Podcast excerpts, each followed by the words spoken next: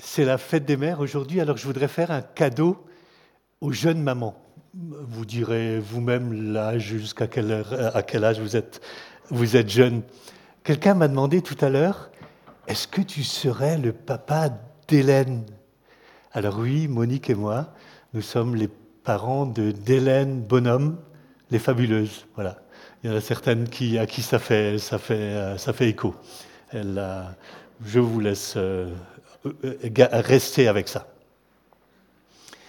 J'aimerais parler ce matin euh, d'un texte de Colossiens 1, versets 25 à 29, avec ce, ce titre, cette, ce développement par rapport à qu'est-ce que c'est la maturité en Christ?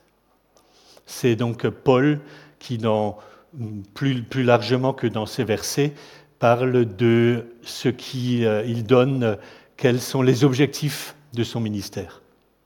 Avant de lire euh, le, texte, juste quelques très rapides mots sur euh, cette épître de, de, de, Colossiens, pardon. Paul n'a pas créé cette église de Colosse directement. Hein. D'ailleurs, il n'a jamais été dans cette église de, de Colosse mais à, travers Epaphras, qui lui est effectivement un Colossien, l'apôtre donne des bases solides à cette Église. Il y a différents courants philosophiques, théologiques euh, qui ont créé des troubles dans cette Église. Paul va, en une très courte lettre, qui va circuler par après euh, dans toute l'Asie, donner aux chrétiens de Colosse un condensé très merveilleux et riche de l'Évangile. Et plus particulièrement dans ces versets que nous allons lire, Paul expose quel est le sens de son ministère, quel est son objectif, et puis surtout dans la, dans la dimension quel est son combat en tant que serviteur de Dieu. Quel est le centre aussi de l'Évangile? Je dirais que cet épître est un, un petit évangile. Alors on va le lire ensemble, ces quelques versets. C'est de l'Église que je suis devenu le serviteur, selon la responsabilité que Dieu m'a confiée à votre égard.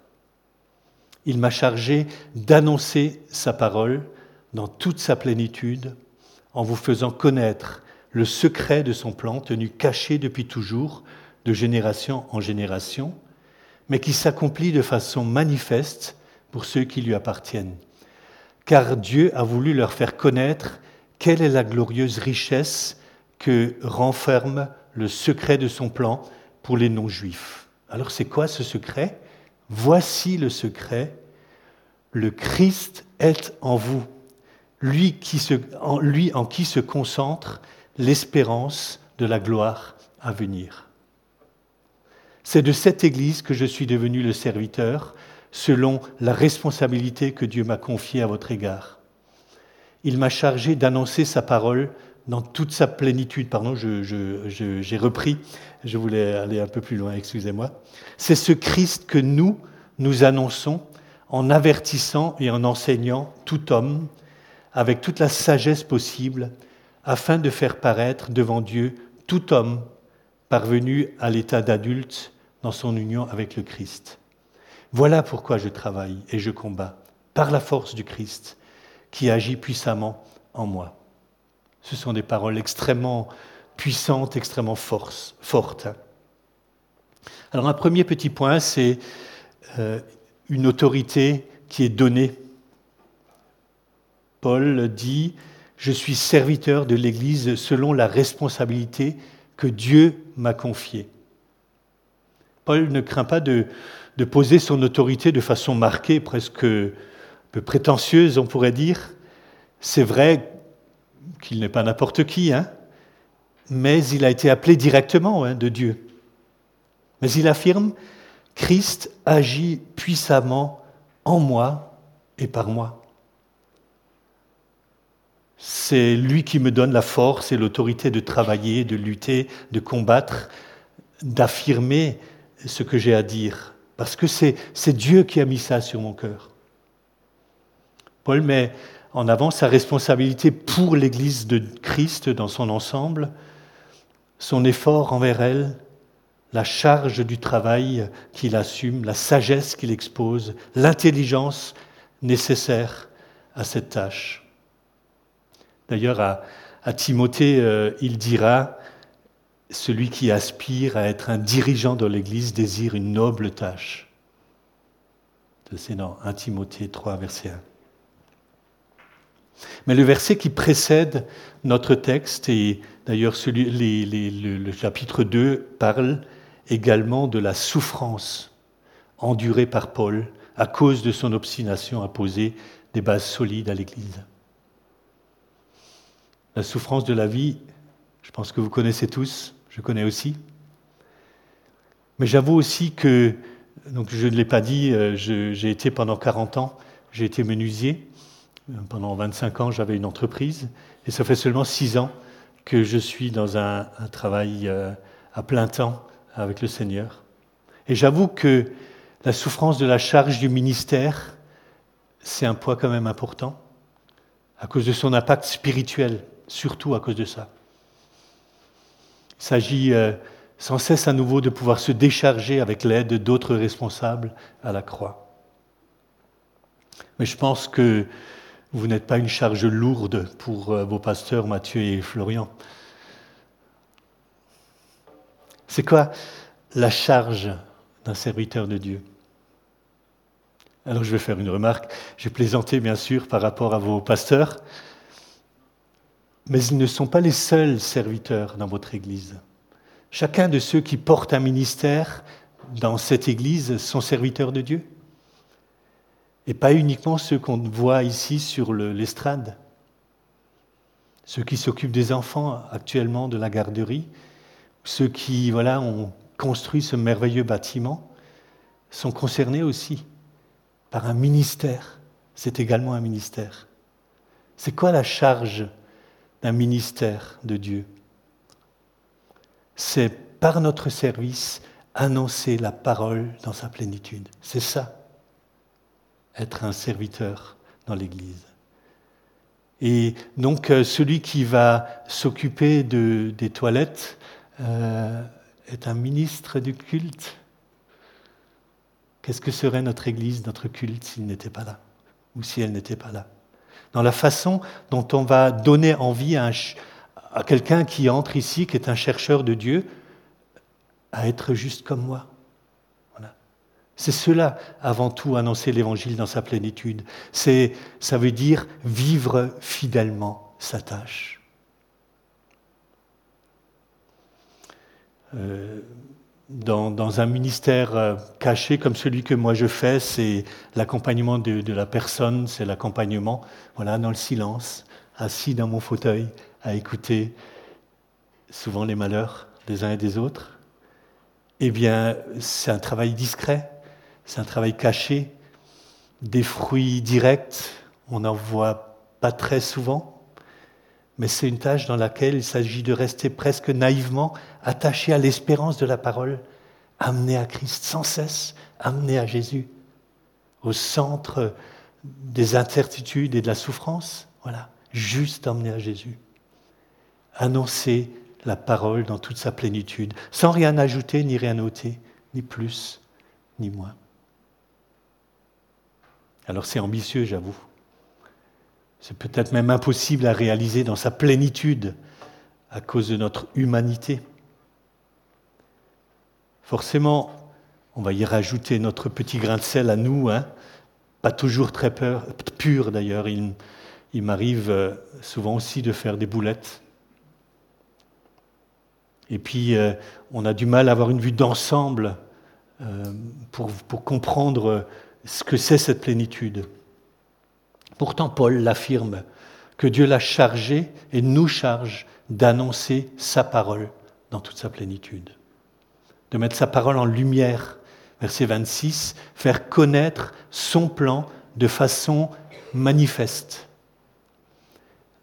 Il y a le mot manifestation, et ce mot manifestation, il est mis en opposition avec le mot secret. La parole se révèle elle devient réalité.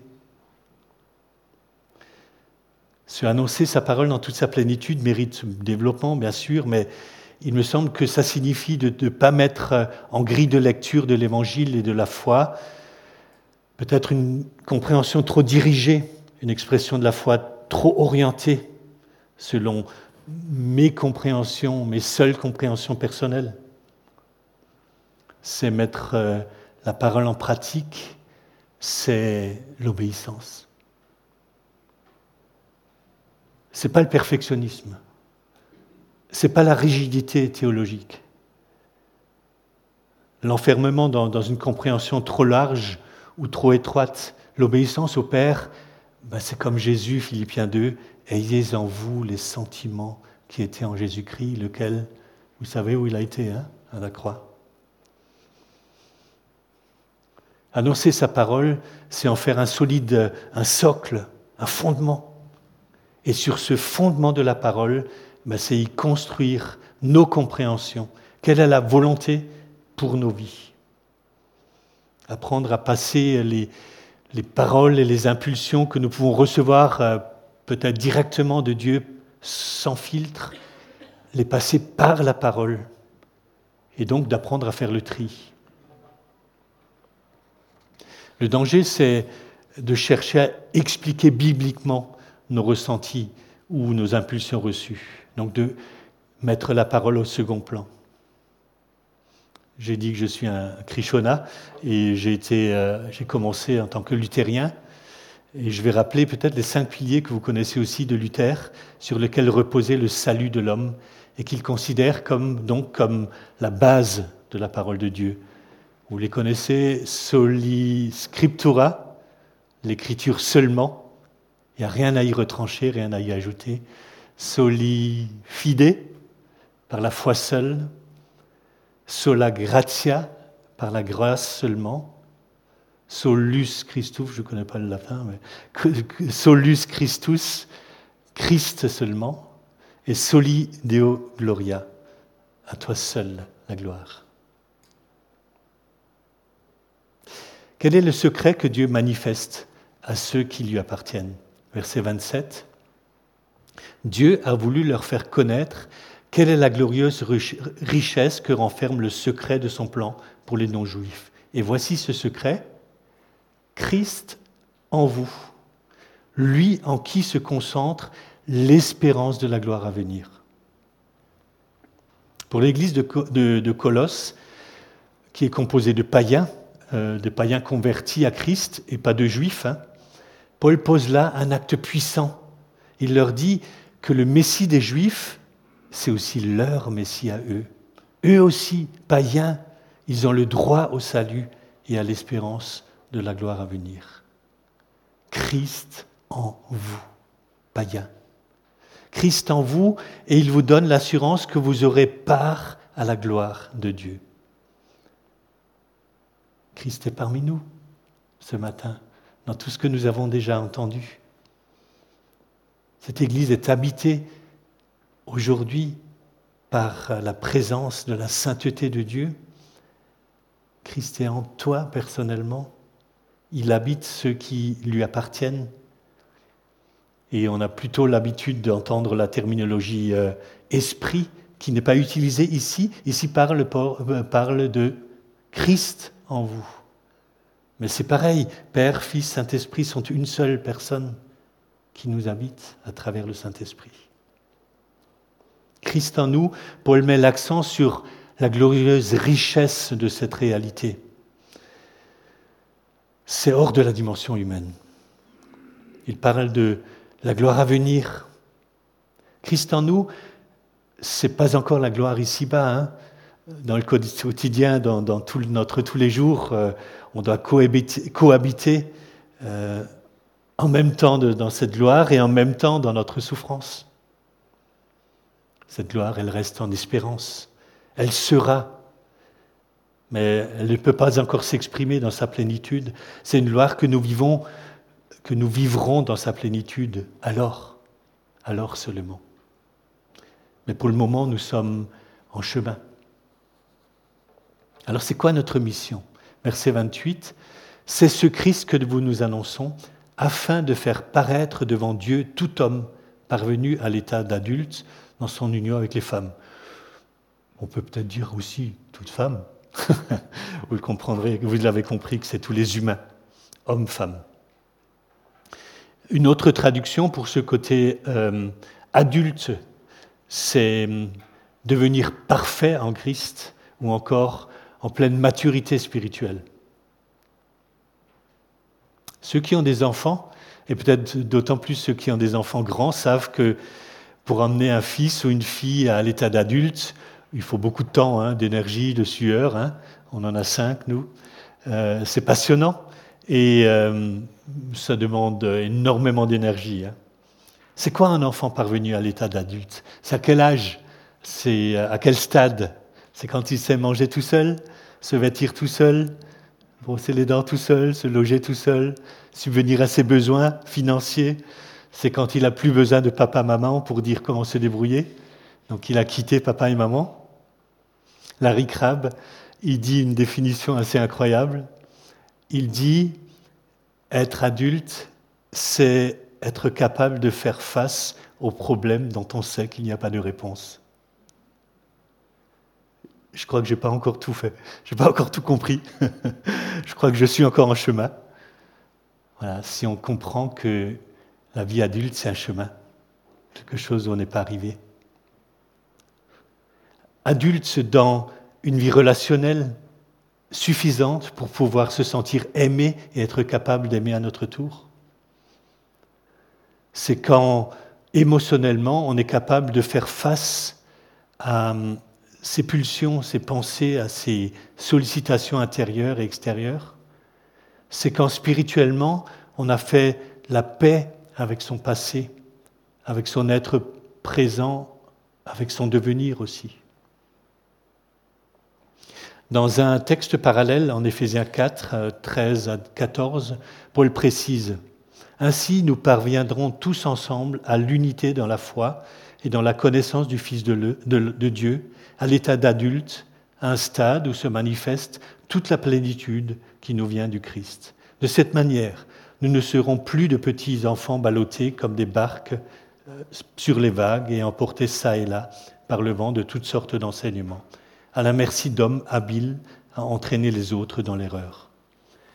Dieu nous ouvre la voie pour devenir adultes, des personnes qui ne trébuchent plus, en tout cas au premier obstacle. Mais il y a une précision dans ce texte, afin de faire paraître devant Dieu tout homme parvenu à l'état d'adulte dans son union avec Christ. La définition qu'on a donné de devenir adulte, c'est-à-dire euh, ciao papa et maman, c'est pas tout à fait ce que dit Paul. Hein. Euh, Paul, euh, en tout cas pas uniquement, il précise dans notre union avec Christ. Ça veut dire être capable d'être adulte dans son union avec Christ parce que Jésus, je l'ai dans la peau, parce que l'Esprit de Dieu m'habite tout le temps. Et ça me permet pas à pas de faire mes choix de vie comme Jésus l'aurait fait. Mais euh, ça ne va pas de source, c'est un chemin, c'est un combat quotidien. Même si l'Esprit de Dieu habite ceux qui sont en Christ, notre union avec lui, c'est à cultiver tous les jours, comme l'eau qu'on donne euh, aux fleurs euh, de notre salon. Habiter notre corps nos pensées, nos émotions. Voilà, tous les éléments de notre vie. Alors, est-ce qu'il y a des adultes parmi nous? En réalisant ce que c'est être adulte, ou en plus euh, spirituellement adulte, ben, on devient bien, humble, n'est-ce pas? On se rend compte qu'on a encore beaucoup de chemin devant nous, il y a du boulot encore à faire dans beaucoup de domaines de nos vies. Parce que nos réalités d'humains nous reste collé à notre peau. Hein. Parce que tout adulte ou vieux que nous soyons, nous pouvons encore être déconnectés de certaines réalités de nos vies, complètement inconscients de mécanismes qui nous gouvernent, de besoins qui sont encore inassouvis et à encore mettre en lumière, de colère, de, réactions euh, incontrôlées. Alors, ce travail d'ordre psychologique, parfois relationnel, émotionnel, qui est négligé dans nos vies, c'est un vrai barrage à notre vie spirituelle et à notre relation avec Dieu. On fait souvent, on sépare les deux choses. Mais non, Dieu a envie de nous, euh, nous rendre adultes dans notre vie complète. Il y a encore des colères parfois en nous, des réactions incontrôlées. Je ne sais pas, ça vous arrive peut-être pas, mais moi oui. Ce travail, euh, voilà, a besoin d'être fait. On va avoir tendance à reprocher à Dieu, aux autres, à l'Église, de nous renvoyer une image imparfaite. Alors que Dieu, les autres, l'Église, ils sont finalement que le reflet de ce que nous leur envoyons comme image. On a tendance à les prendre les autres comme des ennemis, mais finalement ils ne sont que notre feedback. Faire paraître devant Dieu tout homme parvenu à l'état d'adulte dans son union avec le Christ, c'est donc d'une part se confronter à soi-même, à la, à la, parole, à sa sagesse et à sa connaissance. Eh bien, ça se fait en venant à la croix, en pliant le genou. C'est aussi découvrir sa vraie identité, son identité d'adulte dans son union avec Christ. C'est-à-dire, c'est quoi mon identité d'adulte en Christ, c'est pouvoir dire être libre d'être, être libre d'aimer, être libre de se laisser aimer à notre tour. C'est ça la résurrection, c'est ça ce que vers quoi le Christ veut nous emmener. C'est ça la plénitude dans l'esprit. Adulte en Christ, c'est sur la base de, la reconnaissance de notre vulnérabilité. C'est sur cette base-là, c'est prendre possession de son identité en Christ. L'identité de ceux qui viennent à Christ, c'est plus de s'identifier comme pécheurs, on en a parlé ce matin au petit déjeuner. Nous, nous serons encore euh, voilà, imparfaits sur terre, mais aux yeux de Dieu, nous sommes déjà purifiés, déjà lavés de notre passé, de cet héritage de fils d'Adam. Aux yeux de Dieu, nous sommes déjà à présent des fils et des filles de Dieu, des hommes et des femmes saints, des hommes et des femmes déjà dans la réalité du royaume. C'est difficile à nous mettre ça dans notre peau puisque euh, nous sommes encore tellement collés à notre identité humaine. Il nous faut donc sans cesse réaffirmer cette réalité de notre vraie identité, nous laisser réconforter par l'Esprit consolateur. Être euh, des fils et des filles, c'est un fait, mais devenir adulte, ça c'est un chemin. Devenir adulte dans notre relation en Christ, c'est un chemin long, un apprentissage sur la durée dont on ne sortira pas avant d'être avec lui toujours. 1 Pierre 2 nous dit Les nouveaux-nés réclament leur, leur lait à corps et à cri. Vous aussi, vous êtes des enfants nouvellement nés à la vie d'en haut. Recherchez donc avidement le pur lait spirituel de la parole, afin qu'il vous fasse grandir dans la vie nouvelle. Le lait, c'est une étape, on ne passe pas à côté, surtout les Suisses. Hein. Mais euh, non pas que la parole soit une étape à dépasser, mais la parole veut nous amener à nourrir des aspects de nos vies euh, qui ont besoin, dont on a besoin pour notre croissance. Nous sommes appelés à nous nourrir et à grandir de façon équilibrée, en soignant le corps, l'âme et notre esprit, en développant une vie euh, psychologique, relationnelle, émotionnelle, spirituelle équilibrée en donnant à toutes ces composantes de notre vie la possibilité de cohabiter harmonieusement. Être euh, adulte de notre union avec Christ, ça rajoute encore un aspect supplémentaire, c'est de laisser Christ, à Christ l'autorité de lui nourrir perpétuellement notre être intérieur, de laisser Christ définir perpétuellement notre être intérieur.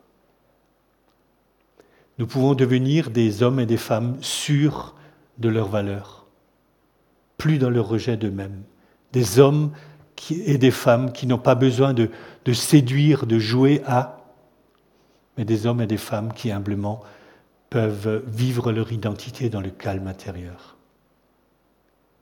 Et puis des combattants.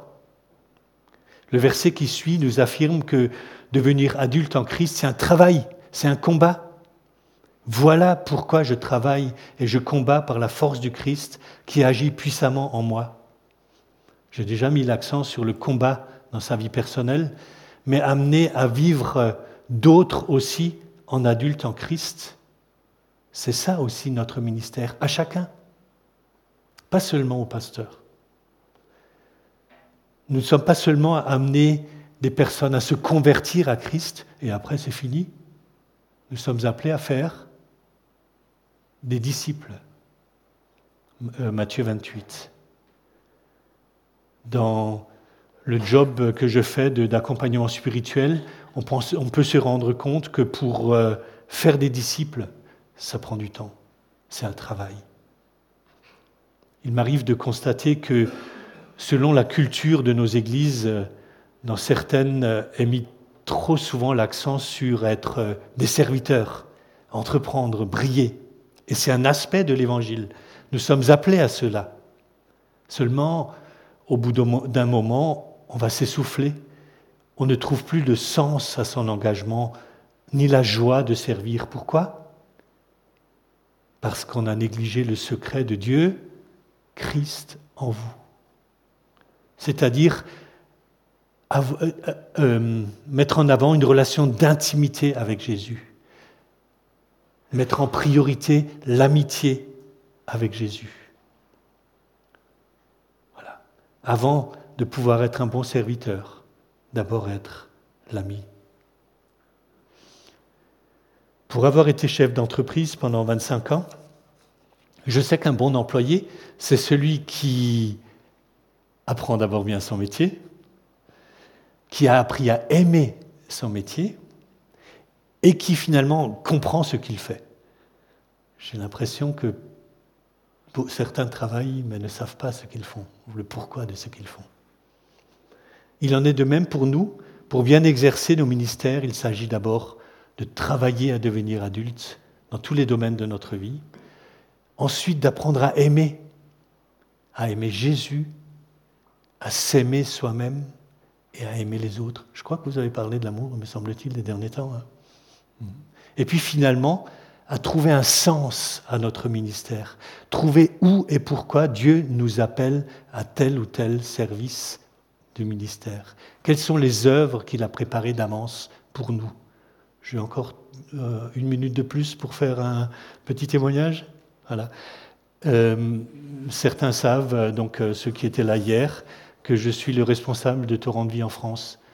Torrent de Vie s'est fait allumer lourd puisque nous sommes taxés d'être des thérapies de conversion. Vous savez ce que c'est en Suisse aujourd'hui. Voilà. J'ai été directement auditionné à l'Assemblée nationale, au Sénat. On a pris des coups dans les médias, partout. Voilà. On a fait le dos rond parce qu'on a pris des coups. Et un, de mes amis qui est dans l'accompagnement spirituel depuis longtemps, J'en ai parlé avec lui et euh, je lui ai dit, mais pourquoi, pourquoi j'ai eu à vivre ça? Euh, Moi, je suis, euh, j'ai pas fait de théologie, j'ai pas fait. Et puis il m'a dit, mais c'est toi que Dieu a choisi pour être la pointe de l'équipe, de, de, de, la, de l'épée. Voilà. Pourquoi? J'en sais rien. Pourquoi J'en sais rien? Mais soyons juste chacun à la place que Dieu a choisie pour nous. Il y a ceux qui sont euh, la, pointe de, l'épée, mais il y a ceux aussi qui vont faire les toilettes, excusez-moi d'en reparler. Mais tous les deux sont aussi importants. Ça mériterait que je développe encore plus le rôle de, nos ministères respectifs, hein, parce que ce texte parlait beaucoup de ça. Mais je vais terminer simplement. Tu peux mettre la dernière image avec cette interpellation. Travaillons à faire autour de nous des chrétiens adultes spirituellement, mais aussi émotionnellement, relationnellement. Des personnes qui sont capables de s'aimer eux-mêmes. Et la meilleure façon de le faire, c'est quoi? C'est que nous, responsables d'Église, nous donnions l'exemple de faire ce travail. Combattons le bon combat. Vivons nos vies en adultes avec Christ en nous.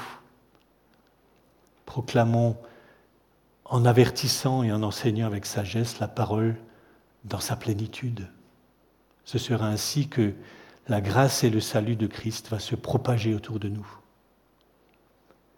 Proclamons la parole dans sa plénitude. Pas avec puissance, mais avec la force du Christ, qui est, elle, puissante.